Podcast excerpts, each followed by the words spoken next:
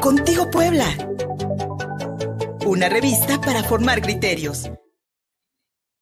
Hola, ¿qué tal amigos? Muy buenas tardes, yo soy Gustavo Barrientos y esta es la sección de sexualidades e identidades y me da muchísimo gusto poder platicar con el autor Dave Brennan que presenta pues un libro muy interesante llamado Coqueteo, el cual es la segunda parte de una serie que ya comenzó con su libro Dignidad que comenzó en que publicó en 2021 y que ahora con este libro Coqueteo continúa con la experiencia de vida de Rodrigo Santoro, un joven adolescente que inicia con su despertar sexual y descubriéndose como homosexual. ¿Qué tal, Dave? ¿Cómo estás? Muy buenas tardes.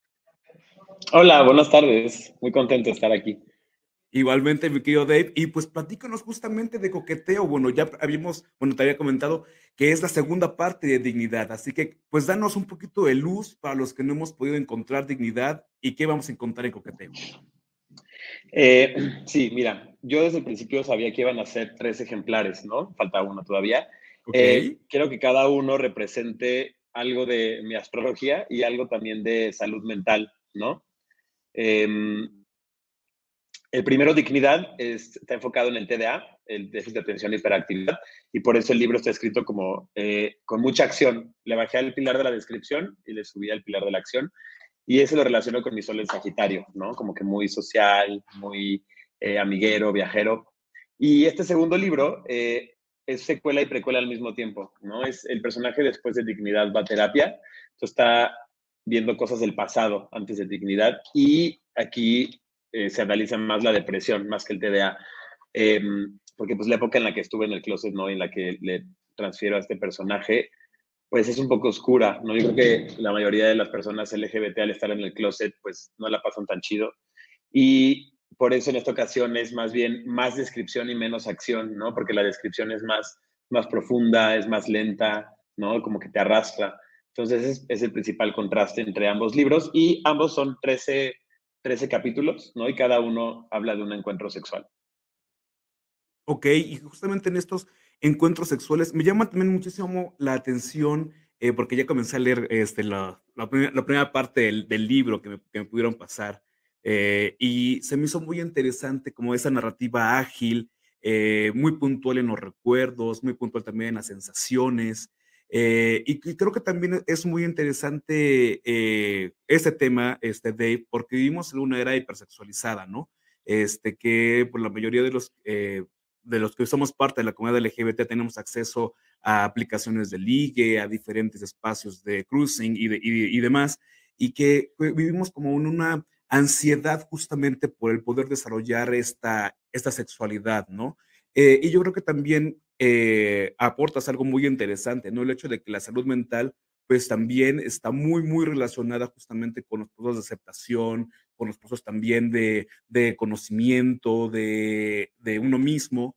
Eh, vaya, cuánta ansiedad genera, como dices, la salida del closet, cuánta ansiedad genera incluso salir con un ligue, cuánta ansiedad genera también el establecerse con una pareja, el no una relación, etcétera, etcétera, ¿no? Entonces, creo que todo el tiempo, eh, como miembros de la comunidad LGBT, estamos a expensas de la salud mental y que es muy importante es acudir a terapia, acudir con sexólogos, acudir con, con, con, con, gente de confianza y que un libro como el tuyo pueda dar luz a estos temas es bastante interesante.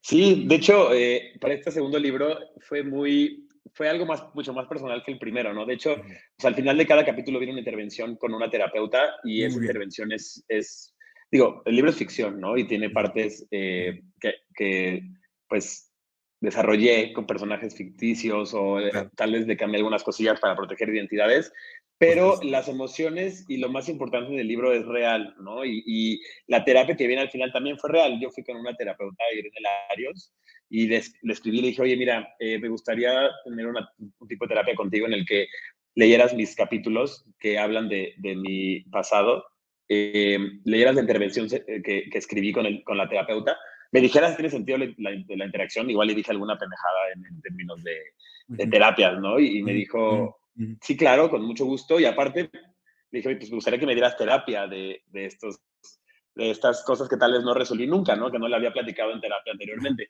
Y pues fue muy bonito construir esta interacción con la terapeuta eh, real, ¿no? Yo sí le iba diciendo, mira, esto sí pasó, esto tal vez le cambié el nombre, esto tal vez otra cosa, pero las lecciones que, que me dio ella, pues están ahí plasmadas en el libro, ¿no? Entonces, tal cual, eh, mi libro es mi terapia. Y también fue un proceso para mí terapéutico, ¿no? y que por supuesto le va a servir le va a servir a muchísimos otros lectores que también están pasando por las mismas situaciones, ¿no? Porque eh, es, es interesante cómo hay a lo mejor, em, pues sí, ¿no? Este, más apoyo, más redes de apoyo cuando alguien es heterosexual y sale con los amigos o con las amigas y comparten diversas problemáticas. Pero cuando uno es homosexual o bisexual, eh, lesbiana, etcétera, eh, tienes que encontrar una red de apoyo muchísimo más fuerte, ¿no? Y a lo mejor también esa red de apoyo está comprometida porque también son amigos o amigas este, que también forman parte de la diversidad sexual y que también están pasando sus propios problemas, ¿no?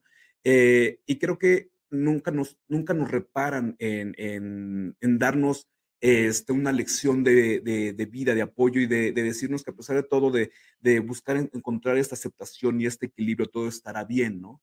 Eh, y siempre vivimos, como te decía, ¿no? En esta ansiedad, en esta carrera, en esta este, miedo, en estos prejuicios, incluso culpas, ¿no? Que, que, nos cuesta muchísimo trabajo quitarnos conforme vamos creciendo, ¿no? El, el este, todas estas lecciones eh, o imposiciones, ¿no? Tanto religiosas como sociales, como expectativas este, que los padres tienen a los hijos, etcétera, etcétera, ¿no?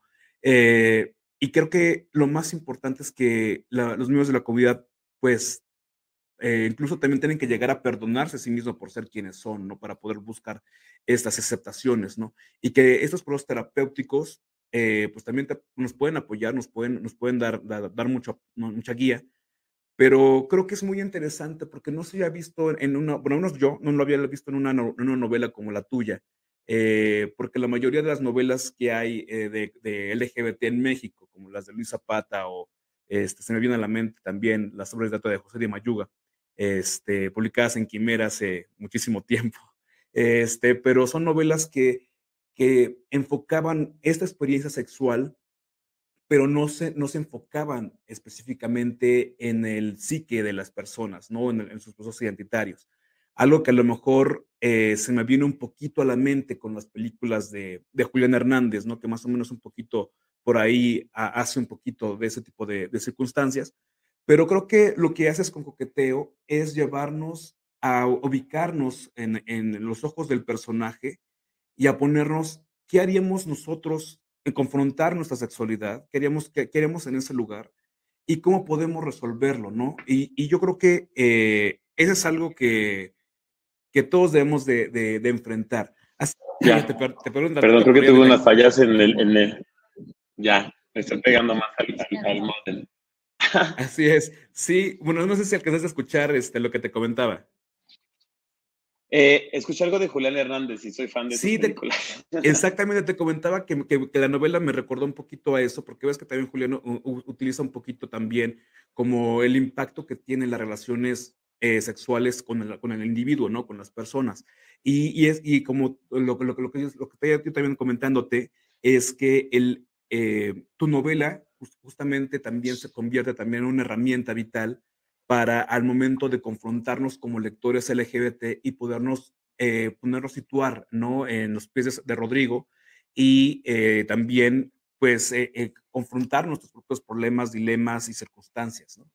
Sí, o sea, para mí es, es, muy importante como meternos en la cabeza del personaje, ¿no? De hecho, uso mucho este recurso que se llama Stream of Consciousness, que es literal leer los pensamientos tal cual van saliendo de la cabeza del personaje. Digo, tal vez lo exploté más en el primero, porque va mucho con el TDA, pero en este segundo libro, pues también es como un experimento en, en ver esos pensamientos. Ahora tal vez no con el TDA porque el personaje está medicado, pero esos pensamientos un poco depresivos que pues, cuando estamos en esas eh, emociones negativas, a veces no los compartimos con nadie, ¿no? Claro, claro, totalmente. Sí, lo que yo te comentaba de estas redes que incluso, este, pues, al momento de confrontarnos con otros amigos o con otros este, eh, aliados de la comunidad LGBT, nos enfrentamos también a que también están viviendo por prejuicios, por problemas, por inseguridades, por crisis de, psicológicas, etcétera, ¿no? Y yo creo que también algo que no reparamos eh, en nuestros procesos de construcción de identidad es que nadie nos enseña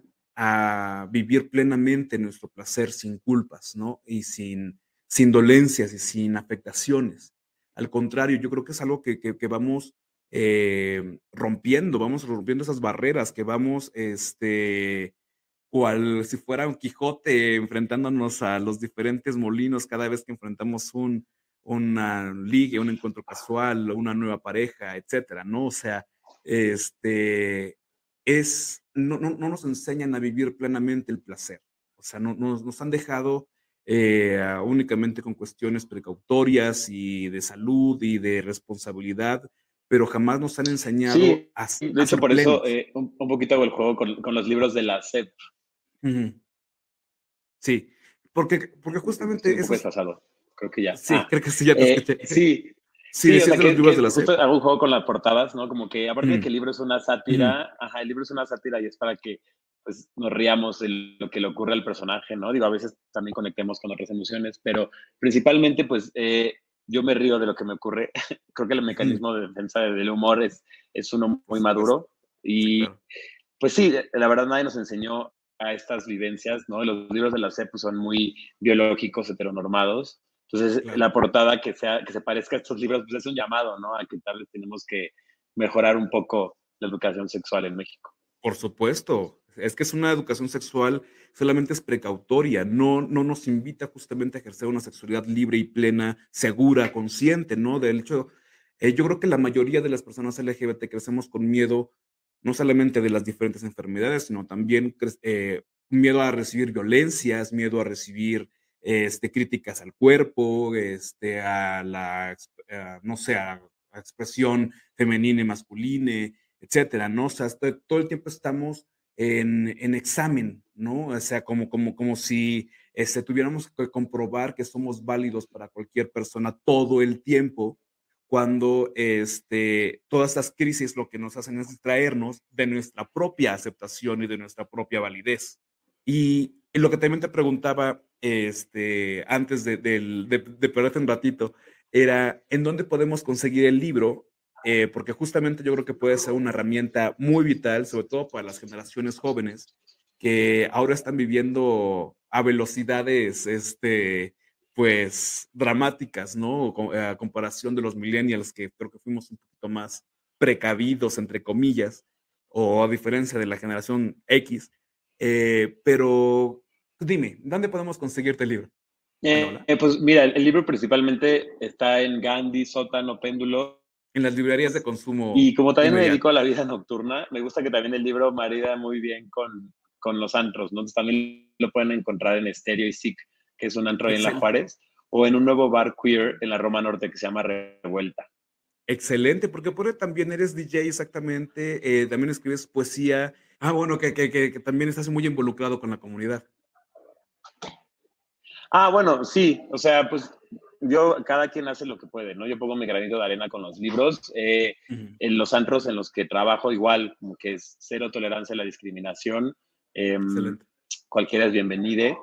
Y también procuramos siempre en la marcha, ¿no? El año pasado tuvimos carrito, este año creo que la idea es, es ir todos a pie, ¿no? Y pues siempre tratamos de estar ahí apoyando. Y con la poesía también, ¿no? Digo, eh, meto, algunos poemas en, en, ambos libros, pero también pues los publico ahí en mi Instagram o de repente en una revista que se llama Por Escrito. Ok, muy es De, eh, publicación gratuita. Y, pero pues sí, tratar de hacer lo que se puede desde cada trinchera, ¿no? Excelente, pues Dave Brennan, muchísimo gusto por haber platicado contigo, fue una plática muy interesante. Eh, te deseo muchísimo éxito. Estaré muy pendiente de, de, leer, pues, ahora sí ya terminar de leer Coqueteo, este, y también ponerme al tanto de, de, del anterior libro. Y pues vaya, amigos de Contigo Puebla, muchísimas gracias. Esto, esto fue Sexualidades y Entidades. Y con, les deseo este, que sigan pendientes de, los, de los contenidos de Contigo Puebla. Muchísimas gracias, Dave, y nos vemos hasta la próxima. Gracias. Adiós, cuídate mucho. Igual. Contigo Puebla. Una revista para